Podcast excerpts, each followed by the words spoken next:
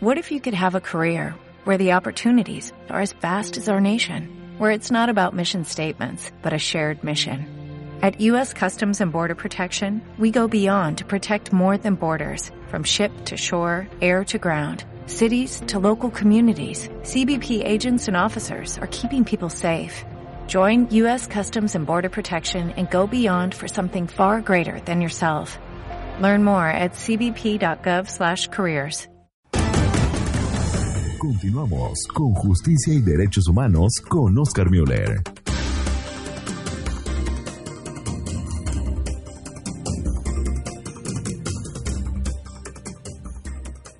Doctor, bienvenido a Radio Clareta América.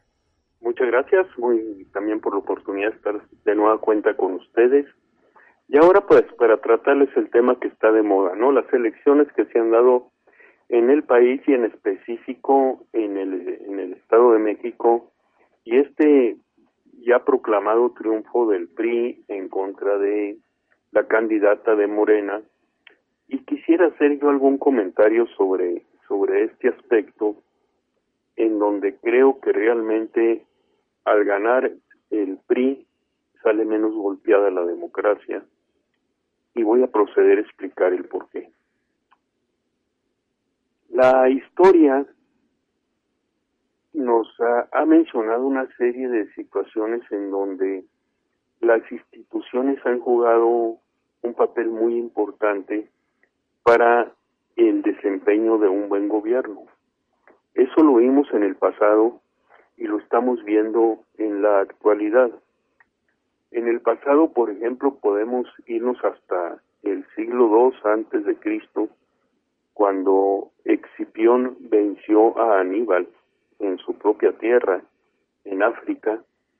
Excipión vuelve como un héroe a Roma y al cabo de unos pocos años el Senado de Roma expulsa a Excipión de la ciudad y Excipión se tiene que exiliar en una zona rural de Italia. ¿Por qué fue que el Senado hizo esto? Bueno, lo comento en un momento, pero 150 años después, Julio César decía las palabras tuo coque brutus, es decir, tú también estás en esta conspiración en donde los senadores apuñalaban a Julio César ¿Qué es lo que sucedía en Roma y por qué se daba esto? Bueno, es, es muy importante aquí considerar que Roma tenía un gobierno mm, republicano en donde un senado, un grupo de señores electos entre las principales familias de Roma, era quienes tomaban decisiones y nombraban en un momento dado a un cónsul cuando había una emergencia. Pero cuando una persona dentro de Roma, un romano, empezaba a tomar gran fama entre el pueblo, el Senado veía con miedo lo que estaba sucediendo y prefería exiliar, como sucedió con Excipión, o en un momento dado matar, como sucedió con Julio César, a esa persona que estaba amenazando el poder del Senado. ¿Qué es lo que vemos nosotros actualmente? Bueno, primero, me voy a México. En México tenemos un conflicto fuerte en el sistema político, es indudable, un gasto terrible que nos cuesta a los contribuyentes el sostener este sistema político en donde los partidos reciben mucho dinero y no conformes con eso utilizan también y sobre todo el PRI los fondos públicos para poder eh, obtener triunfos que no necesariamente son válidos como pudiera ser en el Estado de México. Es un sistema político en donde la clase que está inmersa en él, pues es gente que no es bien aceptada por la sociedad en general. Tenemos por otro lado a Venezuela. Venezuela, un país en donde las instituciones se están ah, desbaratando. Primero desbarata el eh, Maduro al Congreso porque no le conviene a él como persona y eso hay que tomarlo en cuenta. Controla a la Suprema Corte que le auxilia a él, a la persona de Maduro, para poder seguir con sus planes de control sobre el país. Y ahora Maduro para el 20, el 20 de julio o 30 de julio ha convocado para una asamblea constituyente que lo que quiere hacer es crear una constitución en donde las instituciones pierdan fuerza, un Congreso sin fuerza, una Suprema Corte sin fuerza, etcétera, pierdan fuerza para él poder seguir siendo el caudillo del país, el adalid, el líder de ese país. Sin embargo, vemos por otro lado un Estados Unidos en donde las instituciones sí funcionan y el que pretende ser caudillo o adalid se ve con uno, se encuentra, se está topando continuamente con una serie de barreras que le dicen hasta aquí llegaste, que si, que se impone una, una orden ejecutiva hacia no dejar entrar a personas de cierto país, la institución que es el sistema de justicia le dice, señor, aquí no llega. Esto no se vale. Que si pretende hacer esta otra cosa, entonces la otra institución, que es el Congreso, le dice, esto no. Y aquí te controlo, como sucedió con el presupuesto. Otra vez leí en la prensa que solo le autorizaron 120 kilómetros de su famoso muro, ¿verdad? Lo que es algo ridículo. En fin, instituciones o personas. Cuando un país es gobernado por instituciones, encontramos un elemento de la democracia muy elemental para, para, para este sistema, es decir, para un sistema democrático. Las instituciones son las que crean balance de poder. Si existe una Suprema Corte o un sistema de justicia, si existe un sistema de representantes o un Congreso, Senado, como se le quiera llamar, y si existe un presidente, entre esas tres instituciones, además de muchas otras, como puede suceder, de las cuales podríamos hablar un poco más tarde, pero si existen estos tres elementos básicos, ellos entre sí están creando controles de poder y balances que impiden que cualquiera de ellos se salga de su lugar. Bien, ¿qué es lo que está sucediendo en México? Yo quiero llamar la atención sobre lo que sucedió para las elecciones del Estado de México durante la campaña. Morena lanza a esta señora Delfina como candidata a la gobernatura. ¿Cuántas veces los, eh, los mexicanos vimos en los medios de comunicación a la señora Delfina Gómez hablando ante los medios de comunicación? Rarísimo fue rarísimo. ¿A quién veíamos los medios de comunicación? Andrés Manuel López Obrador. Era quien salía a hablar por Delfina Gómez. De hecho, fue famoso un discurso en donde la señora Delfina Gómez habló tres minutos y López Obrador habló dos horas. ¿Qué es lo que se está viendo con esto? Que López Obrador está obrando como un caudillo, como un adalid.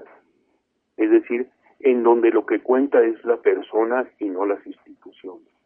Y López Obrador, durante su vida como político, ha, ha rechazado a las instituciones y las ha visto siempre como algo que le impide a él llegar al poder. Las critica, las ataca e inclusive las amenaza. Entonces, qué mal que ganó, que ganó el PRI en el Estado de México hasta cuando menos hasta el momento. Pero creo yo que es menos malo, porque esto impide que este señor, que quiere ser un caudillo en México, llegue al poder en demérito de las instituciones democráticas. Y lo que tenemos que hacer en México es fortalecer a nuestras instituciones democráticas y a través de ellas crear contrapesos que permitan a quien llegue al poder en el Ejecutivo esté controlado para así poder tener un sistema más democrático. Es mi opinión sobre estas elecciones, que a lo mejor no es muy aceptada por algún lado, pero, pero en fin de cuentas, el análisis me dice, López Obrador es un peligro para México porque es un caudillo, es una persona que es solo él como persona y no ve al país como una institución ni a las organizaciones políticas del país como instituciones que valgan para una democracia eh, más completa dentro del país. Es mi opinión por el por este día de hoy y les agradezco que me hayan dado la intervención para no. sobre eso. Muchísimas gracias, doctor, y, muy válido, ¿no? Creo que todos nos encontramos, bueno, muchos de nosotros nos encontramos con un miedo similar y, y ante la falta de opciones, ¿no? Creo que considero que es el mayor problema el no tener una opción que diga uno, bueno, esto realmente puede puede ayudar a mi país, esta persona puede favorecer, puede ser honesta. Eh, realmente siento que a veces nos dejan con las manos atadas porque no hay realmente un candidato por el cual pues merezca el voto, ¿no? O se vea que, que pudiese conducir a, al país por buen camino. Pero aquí lo interesante es, por eso hablaba yo de fortalecer las instituciones. Sí. Es decir, aquí lo interesante es que nosotros los ciudadanos vemos ese sistema político en donde la persona, pues es un, es un culto a la persona ah, aberrante, ¿no? Ah, hablabas tú hace, hace no sé si el día de hoy o hace unos días, de lo que sucedió aquí en el estado de Chihuahua, en donde el nuevo gobernador quitó todas las fotografías que había en todas las oficinas públicas del anterior gobernador, del, del ladrón este de Duarte, en donde yo, yo, yo te lo digo en lo personal, cuando llegaba a una oficina y veía la fotografía de este tipo me desagradaba, me sentía mal de ver ese sujeto. Ya me imagino yo a los empleados, los burócratas que tenían que llegar todos los días en la mañana y lo primero con que se topaban era la foto de este sujeto. Pero ¿qué es lo que sucede? Eso es precisamente el culto a la persona. El culto a la persona que es que es aberrante porque no se trata de que una persona sea la que va a salvar al país. Se trata de fortalecer instituciones que hagan fuerte a un país. En México las instituciones son muy débiles, son muy débiles. El Congreso controlado a través de los líderes de las bancadas, sobre todo de la priista, de la panista, en donde hacen sus arreglos entre ellos, y esos arreglos debilitan a la institución porque limitan la democracia dentro de la misma. La Suprema Corte es algo que es una institución que en cierta medida se salva un poco de, de esta de esta intromisión que impide que sea una institución eh, válida, pero que no necesariamente es, lo, mejor, ¿verdad? Aunque en cierta medida pudiera decir que se, salva. Y pues otras instituciones como las comisiones de derechos humanos, la, los organismos independientes como el Banco de México, funcionan más o menos, ¿verdad?